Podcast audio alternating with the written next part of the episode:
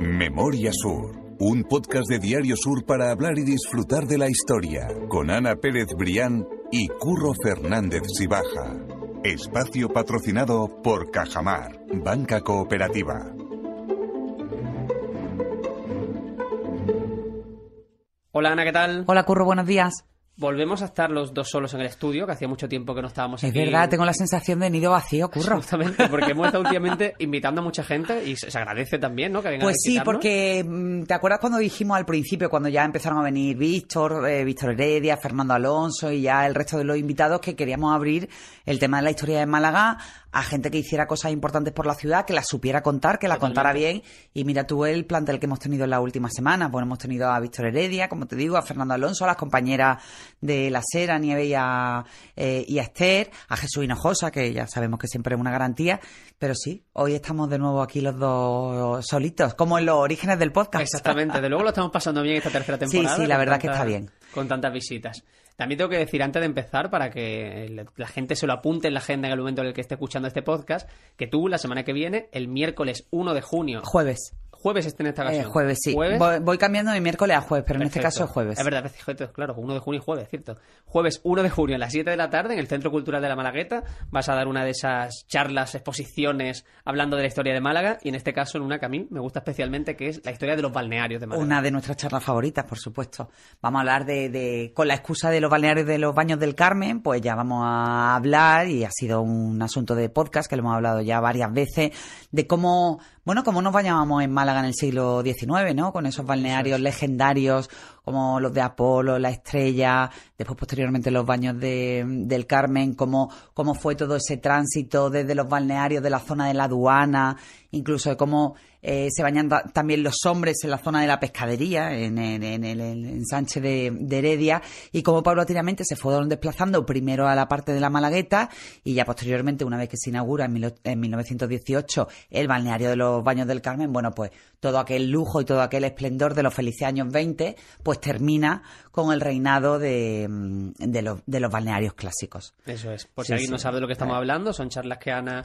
hace en el Centro Cultural de la Malagueta, totalmente gratuito, justo enfrente de, de la Plaza de Toro. Yo lo espero a todo y además que ahora ha terminado el ciclo eh, de por las mañanas, el ciclo diurno y nos hemos pasado la hora de tarde. Yo creo que ha sido un acierto porque viene más gente todavía y yo la verdad es que estoy contentísima porque sí que es cierto que algunas de las charlas son repetidas, pero ya hemos hablado en la primera de Calle Lario y en la segunda de la Alameda. Pero sí que es cierto que junto con la del balneario y otras que son básicas, sirve muy bien para poner esa base de cómo era la Málaga bueno, Sí. pues que vamos a ir recorriendo paulatinamente a lo largo de todo el ciclo, ¿no? Es decir, empezar por lo mm, que hay que conocer sí o sí para entender todo lo que sucede después. Dicho queda, recomendado queda. Y como tú dices, eso eh, etapa del balneario en Málaga habla de los finales del 19, principios del 20, y es precisamente ese periodo de tiempo del que vamos a hablar en el episodio de hoy.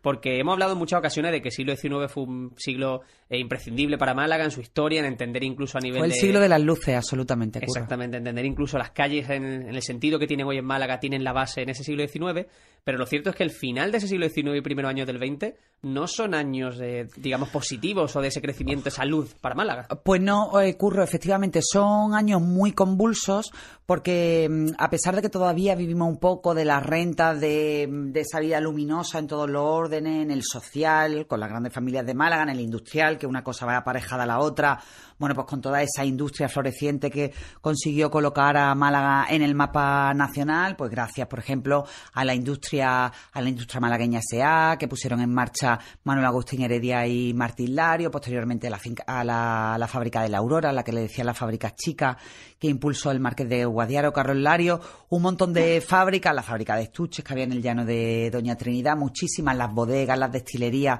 todo ese tipo, la- las empresas textiles también eh, y las eh, bueno, pues a, a todo eso, como, como, como te digo, que, que seguimos un poco viviendo de esas rentas, bueno, pues el final del siglo XIX es bastante convulso, primero porque eh, nos enfrentamos a una crisis económica casi sin precedentes. Eh, posteriormente porque Málaga está profundamente afectada por la filoxera, que fue una plaga que terminó con los viñedos y que indudablemente terminó de afectar a la economía malagueña desde todos los puntos de vista, desde el punto de vista de la población, porque se vaciaron los campos y vino la gente a la capital, y desde el punto de vista de la, de la conexión de los montes de Málaga, que eran un pulmón absolutamente vital para la economía malagueña, es decir, en muchos órdenes, y bueno, y después por una serie de circunstancias que todos vamos a conocer hoy, el encarecimiento de las materias primas, el encarecimiento del transporte, deja de ser competitiva la industria de Málaga. Entonces, todo eso provoca un ocaso.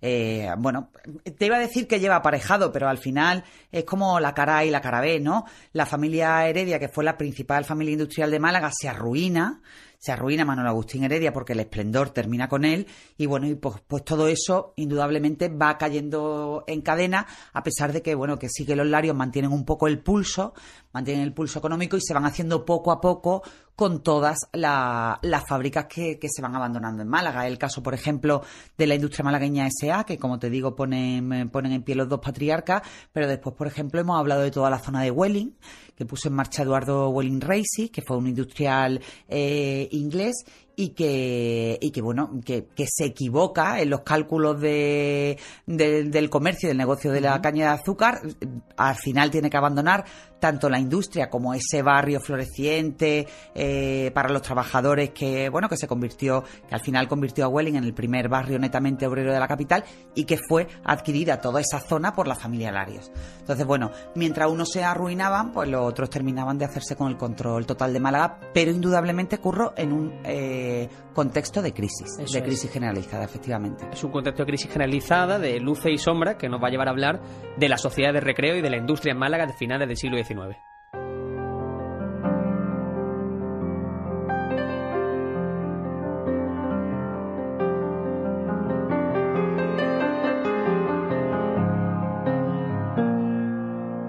Y eso lo vamos a marcar en un año en concreto, y es 1899, porque ahí vamos a encontrar una guía de Málaga y su provincia, en la que ya nos detuvimos hace un episodio, como siempre vamos a dejar ese episodio vinculado a la nota del podcast, y vamos a retomarlo porque eh, más allá de lo que contamos en ese anterior episodio, vamos a contar más historias, sobre todo centrándonos en esas luces y sombras, las luces que eran la sociedad de recreo, que ahora vamos a explicar lo que eran, y luego posteriormente para acabar el podcast con la industria que sin duda era en la sombra. Pero vamos a empezar por la luz, ¿no? Vamos a empezar por... Vamos a empezar por las luces, siempre por las luces, curro. Por esas sociedades de recreo eh, que, que, me parecen interesantes y que eran algo así como unos centros culturales, si podemos entenderlo a día de hoy. Sí, al final eran los centros de debate, los centros de reunión, donde se hacían tertulias, donde se cerraban muchísimos acuerdos, porque además también esas sociedades de recreo unían mucho a los gremios de, de Málaga, los gremios, los grandes industriales, los cosecheros, eh, los, los bodegueros, bueno, pues todo ese tipo, los políticos, la, gente de la cultura, es decir, había una serie de sociedades de recreo, de, de puntos neurálgicos de la cultura, en un momento, bueno, pues donde la vida eh, social, cultural, sobre todo política, era muy efervescente, entonces, bueno, pues se reunían en esos lugares, en esos nuevos entornos urbanos, bueno, pues para discutir y para, y como te digo, incluso para cerrar acuerdos, ¿no? En, en esta guía de Málaga que comentamos hoy, que ya fue motivo de otro podcast, por otra, eh, bueno, por otros motivos, sobre todo por el tema de la eclosión urbana de Málaga, más allá de, la calle Larios, cómo se construyen todo el resto de las calles que terminan por abrazar a la calle Larios, la presencia de las sociedades culturales en la Málaga de la época es muy importante, curro, hasta el punto de que algunas de ellas, por ejemplo, el Liceo de Málaga o el Círculo Mercantil, que ahora hablaremos de, de ellas, bueno, pues eh, eh estaban consideradas entre las mejores de España. Exactamente, el Liceo de Málaga, como tú dices, es la que, en este caso, el escritor de esa guía, que era Enrique Pérez López, eh, sitúa como la más importante de la ciudad en aquellos años. Estaba situada en lo que hoy es la Plaza de San Francisco, que es esa plaza que está junto a calle Carretería, para que la gente se haga ese, ese imaginario. Está para los cofrades, donde está la paloma. Exactamente, para la casa donde la paloma. Vamos a ir dando pistas. es verdad, hay que hacer esos matices para, para ubicarlo. Y en esa plaza se encontraba, como decimos, el Liceo de Málaga, y de luego era un centro no solamente cultural, de intercambio de pensamientos, de ideas, sino también un sitio bonito, bonito y bueno, era un sitio, es un sitio precioso. En concreto, Enrique López se refiere al Liceo de Málaga como la sociedad de recreo con más larga y gloriosa historia de, de Málaga. Y el liceo recibía el nombre de Liceo Artístico, Científico y Literario de, de, Málaga. Y un sitio precioso, porque bueno, yo creo que todo el mundo lo va a tener en la cabeza, porque justo el liceo era lo que hoy es la sala María Cristina de la Fundación Unicaja, que bueno, que tiene una sala de concierto absolutamente espectacular y un hall de entrada imponente, eh, sí, sí. Que, que es imponente. O sea, tú te vas tanto, eh, sobre todo en la parte de, del hall, te vas a la parte de los espejos que están pintados a mano, que son eh, fabulosos, que incluso en uno de los terremotos que asolaron Málaga, los espejos, eh, se cuenta que sufrieron roturas.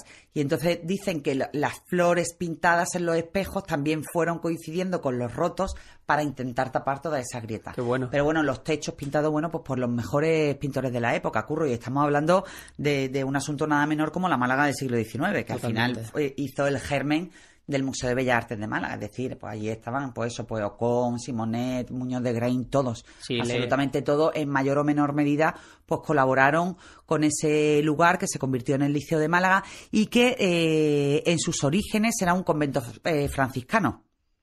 Por eso la Plaza de San Francisco toma Se ese nombre, porque así. justo estaba allí un convento franciscano. Claro, porque en ese momento se llamaba, si no me equivoco, la Plaza del Liceo. Claro, llevaba el nombre Sí, de la justo plaza del tomaba la plaza del liceo, pero ya hoy se le conoce como la Plaza de San Francisco precisamente para recordar aquellos orígenes. Exactamente, te hablaba de esa figura de esos pintores importantes de aquella época. De hecho, Enrique Pérez López cuenta que esos techos de, de lo que era ese liceo de Málaga estaban pintados por Martínez de la Vega o por Dani Belgrano. O sea que estamos hablando de figuras representativas y reconocibles dentro de, de la habla de Málaga su la teatro, habla de su teatro, dice que hoy se ha convertido en una, elegan- en una elegante tribuna estucada que ocupa el testero principal del salón, que es uno de los mejores de España, con esas pinturas que tú comentabas. Habla de, de la sala de entrada del hall, como te digo, a este salón, que luce cuatro soberbios espejos con lindísimas combinaciones de flores pintadas al óleo y que se comunica con el tocador de señoras, que en las noches de recepción, bueno, pues se convierte en un auténtico eh, punto de encuentro imprescindible, ¿no? A mí que me encanta imaginarme esos momentos de grandes estrenos, de grandes encuentros culturales o literarios,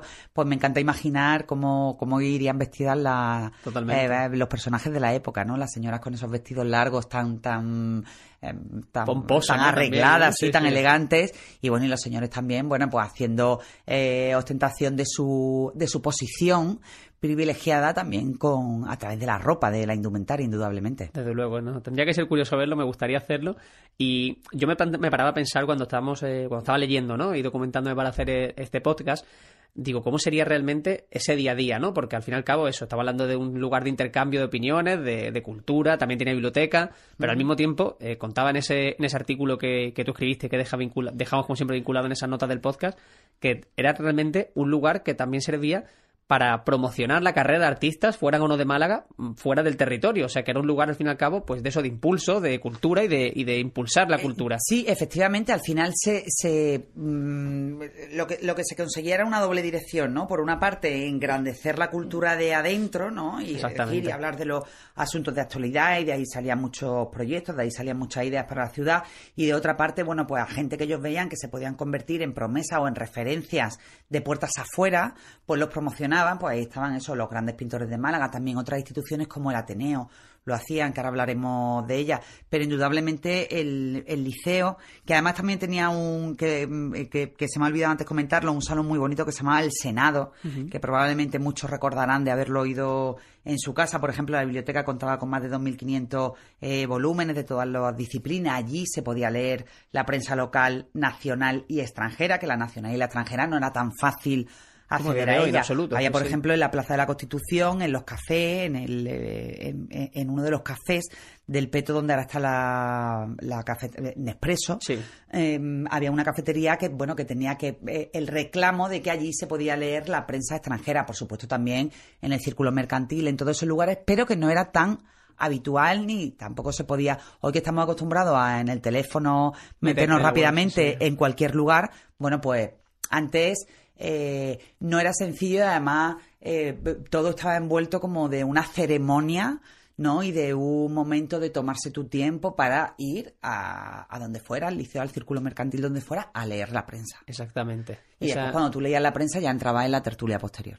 Eso es una, una maravilla, de verdad. Esa es la historia del liceo. Tú hablabas ahora del círculo mercantil. Y a mí me gustan mucho las fotos que tenemos y que han llegado a día de hoy del círculo mercantil. Porque son fotos que prácticamente parecen cuadros. De hecho, la foto que vamos a utilizar para la portada de este podcast y que también es la que se utiliza como, como foto principal de esa noticia en la que tú escribes el artículo sobre, sobre el tema que estamos tratando hoy, es una foto elegantísima en la que se ven unos salones con columnas, revestido, Sí, bueno, unas sillas maravilloso, espectaculares la- y un hombre la- sentado al fondo que, que Sí, de verdad parece que un está leyendo cuadro. la prensa. Exactamente, una foto leyendo elegantísima, me encanta. Pues mira, eran lugares, eh, aparte de que eran una referencia en lo, en lo cultural, es que desde el punto de vista de la arquitectura eh, eran absolutamente maravillosos. Acabamos de hablar del liceo que se inaugura en 1856 y que ya te digo que durante décadas es, eh, es la referencia imprescindible de esa vida cultural de Málaga. El liceo, por cierto, que abre sucursal en Calle Una vez que Calle Larios eh, se inaugura en el año 1891. Y ahí precisamente uno de los principales reclamos de esa nueva calle Lario, esplendorosa, hecha por los marqueses de Lario, va a ser el círculo mercantil, que se instala en el número eh, en el número 5, en la, la sede definitiva la tiene en el número 5, posteriormente ha estado en, otro, en otros lugares, pero es como tú dices, eh, Curro, las fotos son absolutamente espectaculares, tanto las del salón como las de la cafetería, la zona de lectura. Y una cosa curiosa, también la parte exterior de- del círculo mercantil, eh, era conocido popularmente en Málaga, tú sabes que aquí tenemos mucha gracia para poner los nombres. Absolutamente. Eh, se le llamaba Villa Calcetines. Ah, qué bueno, eso no sabía. ¿Por qué? Porque en las sillas de fuera eh, se sentaban los señores o a leer la prensa o a ver pasar a, bueno, pues a la gente o a las señoritas. Sí. Y entonces al cruzar las piernas Se levantaba, ¿no? Dejaban ver los calcetines. Ah, y entonces se, ve, se llamaba Villa Calcetines precisamente por eso. Hay de hecho una foto que creo que incorporo en el artículo y si no te la voy a dar para que la pongas en las notas del podcast, donde se ven todo, todos los señores con las piernas cruzadas y es muy curioso porque es cierto que llama la atención los calcetines. Claro, qué Ah. chulo, claro. Cogía también un peso, incluso eh, eh, tener unos calcetines. Bueno, concretos, claro, todo- bueno, ahí se no miraba todo. Exactamente, no absolutamente todo. hoy, pero a nivel de calidad. Calle Lario ¿no? hemos dicho que era el, el escaparate donde ver y ser visto. Y allí se miraba pues desde el sombrero bueno. hasta eh, todo, todo, todo. La gabardina o el abrigo, lo que fuera y por supuesto los calcetines. Qué maravilla. El círculo eh, mercantil, como decimos, que estaba situado en Calle Lario, tuvo varios emplazamientos hasta ese definitivo en el número 5, pero eh, ahí hemos pasado también en, alguno, en algún podcast para contar la historia de esa reyerta entre concejales, que si quieres pasamos brevemente por encima, porque ya lo hemos hecho alguna que otra vez, pero bueno, es, es interesante entender también qué tipo de gente se movía ahí y Sí, qué incluso y, de- y de- problemas y del a nivel y del nivel a veces extremo de, la, de las tertulias, Eso ¿no? es. Pues sí, efectivamente, hemos dicho que el Círculo Mercantil es uno de los lugares más elegantes de Málaga. Imaginaros con la terraza descubierta en verano y con los salones de, de invierno. Y allí precisamente, bueno, pues en el eh, a principios del siglo XX, en el arranque del siglo XX, se produce una de las mm, eh, de los episodios de la crónica negra de la, de la capital y tiene precisamente como protagonistas a dos concejales del Ayuntamiento de Málaga. Bueno, pues por resumir mucho, a raíz de un artículo que se publica en la prensa de, de la época, eh, bueno, y el, director de ese diario se considera profundamente agraviado, se cita en duelo con uno de los, eh, bueno, con uno de los principales protagonistas de esta historia, que se llama Miguel eh, Sánchez Pastor León, que era bueno, hijo del que fue alcalde de Málaga, Miguel Sánchez Pastor eh, Drago, que a, a todo el mundo le sonará por la calle Sánchez Pastor, bueno, pues que sepa que eso viene por, eh, por el nombre de un alcalde de, de Málaga. Bueno, el hecho que después de muchas vicisitudes ellos se, va- se citan en duelo eh, en el entorno del Guadalmedina, un juez consigue pa- paralizar ese duelo, consigue que la agua, mm, bueno, se calmen un poco y nunca mejor dicho por el escenario, pero al- a los pocos días, a las pocas horas se encuentran, eh, bueno, con otros de los representantes del director del periódico, de Pedro Almansa, los hermanos eh, Briales, y bueno, y ahí ya te digo que eh, ocurre una de las tragedias eh, que más se recuerdan en, en la crónica negra de, Málaga. Hay varios muertos, uno de ellos el hijo de- del alcalde de Málaga, y bueno, y te puedes imaginar el, el- el revuelo que se montó en Calle Lario a plena luz del día en un lugar como el Círculo Mercantil, bueno, y con- con la reyerta que empezó ahí, pero es que siguió después posteriormente cuando los trasladan a la casa de socorro que estaba en la aduana, allí siguió la, la reyerta. Y, como te digo, bueno, pues resultó muerto el, el hijo del, del alcalde, que no sé, creo que no coincidieron en el, en el tiempo, pero este chico era un chico joven, tenía unos 34 años, estaba, estaba casado, casi recién casado, y, y murió por una discusión en el círculo mercantil. Sí, sí, sí, o se sea, decir, eso nos puede llevar a, a- a imaginar el, eh, la intensidad de determinadas tertulias, hombre, y sobre todo en el arranque del siglo XX, que fue un tiempo absolutamente convulso en lo político. Y sí, bueno, y si no medías eh, mucho la, eh, Sí, la intensidad eh, de tu argumento, bueno, pues podías tener un problema porque la- los, lo- los duelos estaban a la orden del día, ¿eh? O sea, tú te sí, citabas una en duelo y, y entonces, bueno, tú la única posibilidad que tenías si te citaban el duelo era elegir el, ar- el arma. Era con pistola o con, o con, o con espada, o con arma blanca o con lo que, o con lo que fuera. Impresionante, sí, sí. Y ahí se dirimían pues muchísimos problemas. Después que no te convencía la tertulia, pues venga a la ribera del Vamos Guadalmedina a mataros vivos y nunca mejor dicho. Totalmente. Hay más sociedades de Sí, recreo. sí, pensamos que bueno que la gente era así como muy mm, Sí, sí, pausada, y tú eso. te imaginas la calle Lario ahí Que como todo era Villa un remanso ¿no? de Como paz. diciendo. Y bueno, y, y como siempre decimos, ¿no? La historia hay que mirarlo con los ojos de la historia, pero al principio del siglo XX, uf, bueno, y después que contarte de, de las décadas de después, curro. Pues sí, Pues pues, sí. Eso te creo, si no me equivoco, en el año 1905, digo, para Sí, que la gente se 1905, haga... creo que en el mes de agosto, sí, Eso, para que la gente efectivamente. se haga una idea. O sea, que te, te puedes imaginar un día de agosto a las 12 de la mañana lo que podía ser la calle Larios, con la calle Larios además recién inaugurada, pues se inaugura en 1891 y esto ocurre, eh, pues Cinco, nada, muy poco 14 tiempo años después, sí, sí, 14, 14 años después. Una, una locura, la verdad. Cuando todavía estaba hasta el suelo de Parque Curro, imagínate si ocurrió cuando la calle Larios la Real. estaba recién inaugurada. Es cierto. Ahí va, so- eh, había más sociedades de recreo en, en Málaga. Hablamos, por ejemplo, también del Círculo Malagueño, de la Escuela de Bellas Artes. Y de, esto último, de esta última, de la Escuela de Bellas Artes, salieron cientos de estudiantes y algunos tan reconocidos como Moreno Carbonero, del que hablamos precisamente en el último episodio, el que hicimos con, con Esther Luque y con Nieves Ajá, Egea sobre, Picasso. O sea que, al o fin y al con cabo, Rivas, de Nivel Grano, Martínez de la Vega, Simonet, Reina Manescau, es decir, todos los grandes. Y ellos estaban en, en, en el, en el círculo malagueño, que estaba ubicado, eh, como dice Enrique López, en el muelle. Y después también había otros centros de enseñanza de referencia, como la Escuela de, Bela- de Bellas Artes, que es la sede de- del Ateneo, que fue fundada en 1831 y que era la sede de la Compañía de Jesús. Allí hay una cosa muy curiosa que se dice, que dice, a ese centro acudían a las clases nocturnas mil alumnos y 275 señoritas a las clases diurnas. Y la mayoría de los alumnos, dice, eran obreros.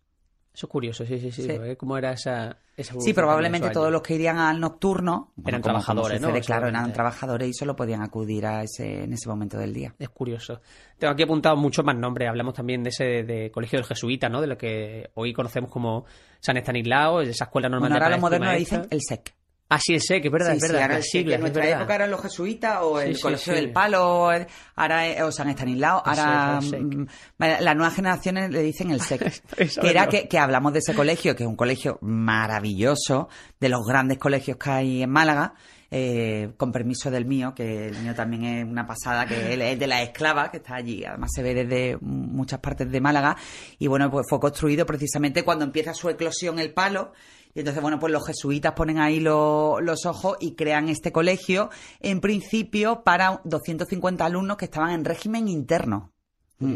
Curioso, sí, curioso. efectivamente. Y fue fundado en el año 1880. Sí, de hecho, en- eh, no- nos hablaba también Chicho Marín, que es eh, amigo del podcast y oyente habitual, también de que cumplía este año, eh, no sé si eran 125 años o no me acuerdo cuánta- cuál era el aniversario exacto que cumplió Bueno, el no sé, colegio, pero, si bueno. aniversario, podcast. Exactamente, tenemos que tener ya hablaremos para hablar de de- San Estanislao, que también colegio. fue uno de los primeros lugares en Málaga que tuvo campo de fútbol y que tiene mucha más historia. más bueno, y allá de después también todo- por sus aulas pasaron personajes absolutamente eh, determinantes para la historia de Málaga. Exactamente. Tendremos tiempo, tendremos Sí, tiempo para sí, retomar sí. esto. Lo que quería decir es eso, que nos estamos yendo al final de tiempo, que hablamos de esa sociedad de recreo, que la gente se puede hacer una idea, pero vamos a centrarnos, si quieres, ya, en la, en la industria, que es la parte esa más de sombra, porque como decimos, en el siglo XIX eh, la industria de Málaga fue de capital importancia, a finales de siglo, o sea, menos de 100 años después, ya empezó a perder mucho peso y vemos como al final ese rescoldo de lo que un día fue, eh, en ese año ya, incluso el propio periodista, que es una guía para promocionar la ciudad de la, de la, de la- la imagen de la ciudad, perdón, vemos como declara que en definitiva esa industria se está perdiendo, que es que no hay Sí, vuelta atrás. vaya, de, de hecho la guía, que la guía era mm, como una especie de libro, era lo que, lo, que, ma- lo que más o menos podemos pensar hoy como una guía turística que se vendían en las librerías, Ajá. como pongo yo en el artículo, para mayor honor y gloria de Málaga, la única parte negativa de la guía, que tiene más de 200 páginas, se refiere específicamente a la industria. Dice en concreto, dice, la industria de Málaga está paralizada de unos años a esta parte. Solamente dice, aún así, porque él tampoco quiere dejar mucho la imagen de que la industria de Málaga se, se, va a pique. Dice aún así, dice la fábrica ha mejorado su material pudiendo competir las de hilados, tejidos y estampados con las mejores de Inglaterra.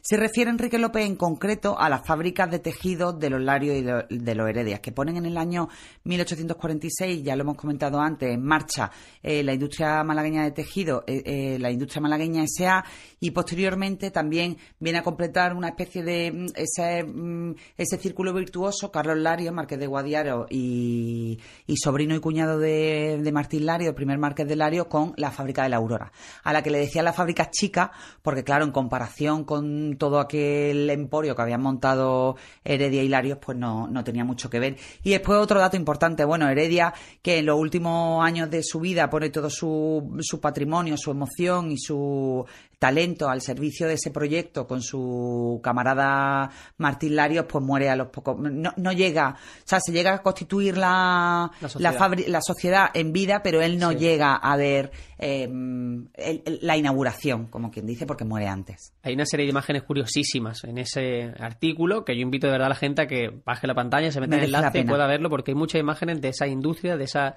eh, fábrica que, es que mira, tú ten en cuenta, eh, estaba en crisis, pero por ejemplo, de la industria malagueña dice que había cinco máquinas grandes de vapor que daban movimiento a sus extensos talleres, que producían 25.000 piezas de tela cada semana, ¿eh? 25.000, ocupándose en la fabricación 5.000 eh, obreros de ambos sexos, tanto hombres como mujeres. Y después, por ejemplo, la Aurora era algo más, eh, eh, bueno, algo, más exclusivo, también por el tipo de, tejido que trabajaba, y la Aurora tejía semanalmente 9.000 piezas y daba trabajo a 2.000 obreros. La Aurora se, se ubicaba exactamente donde está el centro comercial Larios. Exactamente. Es que para qué nos vamos a poner un centro comercial de donde está el centro comercial Lario, bueno, pues justo ahí estaba la fábrica de, de la Aurora.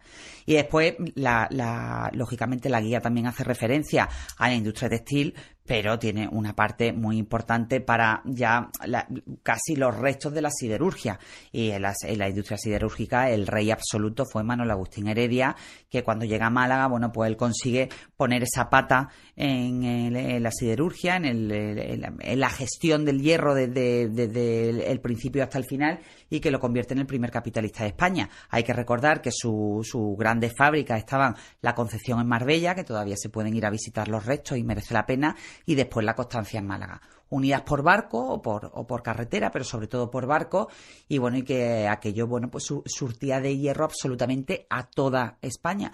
Lo que pasa que, claro, ya a mitad de siglo, cuando empieza, empieza la competencia también del País Vasco, empieza a encarecerse la materia prima, empieza a encarecerse el transporte, empieza ya a no compensar eso es. El, trabajo con, con, la siderurgia y poco a poco, bueno, pues va, va muriendo. De hecho, los hijos de Manuel Agustín Heredia ya se dedican muy poco, ya se dedican a otro tipo de negocio. Sí, de hecho, con la, suerte que tenemos de ver toda esta historia a través del tiempo, vemos que en esos capítulos que dedicamos a hacer no tanto episodios a los dos testamentos de Amalia Heredia, Justo, pues vemos precisamente que habla de en esos años es cuando precisamente se firman esos dos testamentos y cuando se deja ver que es que eso ya no que es ya un no, que ya, no, da dinero. exactamente. No da, no da dinero porque además, claro, indudablemente Manuel Agustín Heredia había sido el sueño de su vida y él lógicamente intentó, bueno, darle vida e intentó salvar por todos los medios a, sus dos fábricas, que eran sus dos, como, como sus dos hijos.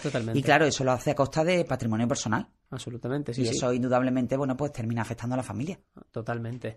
Hay también otras industrias que el, escritor de esta, de esta guía pone en valor. A mí hay una que me llama especialmente la atención, es el caso de la... a decir? La de, dímela tú. La colonia Santa Inés. Exactamente. Eh, me gusta. ya. nos pillamos, nos pillamos ya rápido. Sí, sí, la cerámica y la alfarería de Santa Inés. Sí, es que, además hay unas fotos preciosas. Total. Bueno, es que era el lugar, tengo pendiente de escribir esa historia porque, bueno, todos conocemos la colonia Santa Inés, pero se llamaba precisamente así porque había una fábrica de teja, de todo tipo de azulejos, es decir, los grandes azulejos pintados a mano, los hidráulicos que ahora están tan de moda, ¿no? Así, azulejos vintage, el suelo hidráulico, se hacían en la, en la fábrica de tejas de, de Santa Inés. Sí, sí, sí, que decía eh, en este caso. Y la colonia de Santa Inés, bueno, pues hacía referencia precisamente a ese asentamiento claro, que tenía que ver con esa fábrica. imagino que lo de colonia es literalmente claro, un asentamiento en torno a la colonia, literalmente una colonia, claro. como tú la entiendes. Y dice, me llama la atención porque decía que era esa, que la situaba de camino a Teatinos, que yo como el, término incluso de Teatino lo hacía como algo más próximo, pero Teatino... No, no, que va, Teatino es un término muy antiguo que se refiere también a una especie de convento que, ah, pues había, sí, sí, que había allí, sí, sí. Ah, pues fíjate. Una orden, sí, sí, una orden religiosa. Qué No bueno. es un nombre nuevo, ¿eh? No, no, o sea, Latino. bueno, claro, Sí, nuevo sí, yo decía, me refiero a hace unos 100 años, al fin y al cabo, ¿no? Pero Sí, que pensaba que era incluso algo más, más reciente. Pues eh, hablaba esa, de esa industria, de cerámica, también hablaba de destilería, como la del caso de Jiménez y Lamot, que, que preparaban coñac, y que Málaga siempre ha estado bueno, es también que el coñac de. Jiménez y Lamot era conocido en, en- en- eh, internacionalmente y casualmente, un dato curioso que a la gente yo creo que le va a gustar, precisamente esas bodegas fue las que compró en el año 1905 el tercer marqués de Lario, José Aurelio Lario y Lario, cuando todo el mundo se pregunta, bueno, ¿de dónde viene la ginebra Lario? Bueno, pues él compra la bodega en, en toda esa diversificación brutal que hacen los Larios, que los Larios tienen, eh, bueno, la- la- las manos metidas absolutamente en todos los negocios, Sí, en el sí, sí. inmobiliario, en el de la destilería, en el urbano, en todo. Bueno, pues es el tercer marqués de Lario el que le da ese gran impulso a los negocios de, de la familia con la compra de las bodegas Jiménez Lamot, creo que fue en el año 1905, y, y la convierte en la bodega Larios. Claro. Y de ahí surge, pues, la, bueno, la, la imprescindible La la Ginebra Larios, efectivamente. totalmente, Sí, sí, sí. Me llamaba la atención precisamente, mira, esto no, no viene al caso, pero me, me acabo de acordar ahora. Ahora en tema de, bueno, una serie de, de eventos familiares que tengo recientemente, etcétera, me hablaban precisamente de, de que si la, me preguntaban que si queríamos poner eh, eh, el Ginebra Lario o si considerábamos los jóvenes que era algo antiguo. Y digo, en absoluto, esto es malagueño. esto Bueno, pero escúchame, esa- ha tenido, su, ha tenido su, su época, Sí, ¿eh? sí, sí. Porque Estoy lo de el, el, el boom del gin tonic, pues tendrá 15, 20 Sí, años. sí, absolutamente. Mira, yo me acuerdo, Curro, cuando yo me casé, que yo me casé en el año 2003, imagínate, hace ya 20 años, cuando yo tuve que elegir la barra libre, me acuerdo que mi marido no es de aquí, mi marido es de Murcia, yo decía, vamos a poner Ginebra Lari, y decía, Ginebra Larios, dice, pero si eso es de, de súper antiguo. Y no, no, yo decía, Ginebra Larios. Se puso otra, pero se puso, eh, se puso otra también, pero la principal que se ofrecía era la Ginebra Lario. Y ese negocio, Totalmente. indudablemente, ahora se ha diversificado un montón. Ahora tenemos Ginebras de todos los sabores. Pero yo particularmente me quedo con la azul, la Larios 12. Claro, pero me me estoy poniendo muy misterioso, es literalmente eso. Yo me caso este verano. Bueno, eso digo eso, tú, es me estoy poniendo- me estoy muy Yo estoy, hablando aquí, misterioso yo estoy hablando aquí de mi boda, curro, y tú no vas a hablar Yo- de la tuya. y yo me estoy poniendo muy misterioso. El 14 de julio nos vamos de boda. Eso, el 14 de julio de boda, eh, así que ese día, el episodio que salga, ya sabéis que... Y que sepas que me voy a beber, que quiero que me tengas ahí en la barra libre, Ginaria, Por favor. Larios 12. Pues me preguntaron precisamente eso. Y haré fotos y las colgaré. Por favor, tenemos que hacer esa foto, es cierto. Pues hablamos de esa... Me preguntaban precisamente por la Ginebra Lario. Yo, Pero ya no consumidor, viejuno. Para nada, para Antes nada. sí, ya Yo no. pregunté a mi amigo porque yo no, no consumo Ginebra, pero me dijeron, no, no, eh, para nada. O sea, puede haber Lario, adelante, por favor. Digo, Sí, pues ya sí, está. sí. Malagueño, Me parece muy no, bien, no hay más que hablar. Esto te- tenía que. Totalmente, tenía que lo malaguita. Exactamente. Eh, vamos a hablar si quiere hablando de otras industrias, como algunas que ya entendíamos que en ese momento, y como hemos dicho al principio del podcast, empezaban ya a estar pasadas, eh, la caña de azúcar de, de los Welling y, Heredia también, ¿no? Ese, ese también en esa zona de, de calle Pacífico, de lo que es el paseo marítimo de Welling. Mm. Y luego también me ha llamado la atención a mí la refinadora de petróleo que tenía Carlos Larios también en calle Pacífico. O sea, en Sí, calle sí, Pacífico, una Larios chimeneas- tenía mucho, tenía mucho, eh, mucho tipo de negocio. Totalmente. Fue uno de los grandes Larios, lo que pasa que no sé, casi casi no nos acordamos de él porque el Luminoso fue el primer Marqués de Larios. El primero, el segundo que el de la estatua y ya a partir del, del tercero, que ya sí que es cierto que a partir del cuatro se pierde un poco un- eh, esa presencia Sí, tan apabullante en Málaga. Pero, pero sí, sí, Carlos Lario fue un tipo absolutamente fundamental y además uno de los pocos que no se fue, que quiso quedarse en Málaga y quiso apostar por Málaga. En uno de los, yo creo que esta temporada Esta hemos temporada, grabado el, esta temporada, el- sí. El- El episodio de el episodio de Carlos Lario. Y bueno, y después teníamos, por ejemplo, en el sector dulce teníamos la Riojana, que era la fábrica de chocolates, bizcochos y galletas, como tú dices, la caña de azúcar, eh, la, la- la fábrica de, de Hermano, y después teníamos un montón de fábricas, eh, es casi casi interminable lo que, lo que habla la guía de, de Enrique López, pero habla de gas, chocolate, gaseosa, sombreros, extracto de palo dulce, palo dú, eh, estuches, cemento, zapatos, medias, fósforos, pastas, flores, cerámica, botones, salazón. Es decir, que es que la, la, la industria de Málaga era muy potente. Eso es. Y muchas veces cuando hablamos, por eso a mí me gusta tanto y creo que, de- que existe también una gran responsabilidad por, por rescatar todo ese legado. Cuando hoy hablamos tanto del turismo, que está bien, y hablamos de la necesidad de diversificar, de diversificar, que también está bien, pues hay que recordar que Málaga ya fue potencia industrial, es decir, que solamente tenemos que desempolvar aquella memoria, aquel talento y aquel recuerdo e intentar, bueno, pues no, quizá no colocar todos los huevos en la misma cesta. Absolutamente. Subrayo cada, cada palabra que has dicho. Y es cierto que. Así que eso- amigos eh, siderúrgicos, yo ya no sé cómo irá el negocio de la siderurgia, Pero hay que- o amigos pero hay que de textil, o Málaga también es vuestro lugar. Pues Ah. sí, pues sí, desde luego. Lo que sí estaba claro es que al fin y al cabo, en ese momento, en ese 1899, cuando se, se publica esa guía, es un momento de cambio absoluto para Málaga y vemos que el siglo XX de nuevo en Málaga ha sido muy convulso y Mucho, que mucho. eso nos no ha llevado al final a, a la situación en la que estamos hoy, que de luego parece que históricamente va a ser unos buenos años en la historia de Málaga. Sí, efectivamente. Eso es, es también de, de agradecer. Eso esperamos. Totalmente. Ana, eh, poco más, que nos vamos a quedar citados para la semana que viene, que volvemos a tener compañía en este, en este podcast. Ya diremos exactamente quién, Ya lo quién se pasa por aquí, exactamente. Y a mí solo me queda darte las gracias. Pues a mí solo me queda dártela a ti siempre, Curro. Memoria Sur es un podcast de Diario Sur. Escucha un nuevo episodio cada semana en iVoox, Spotify, Apple Podcast y consulta las referencias de este episodio en diariosur.es.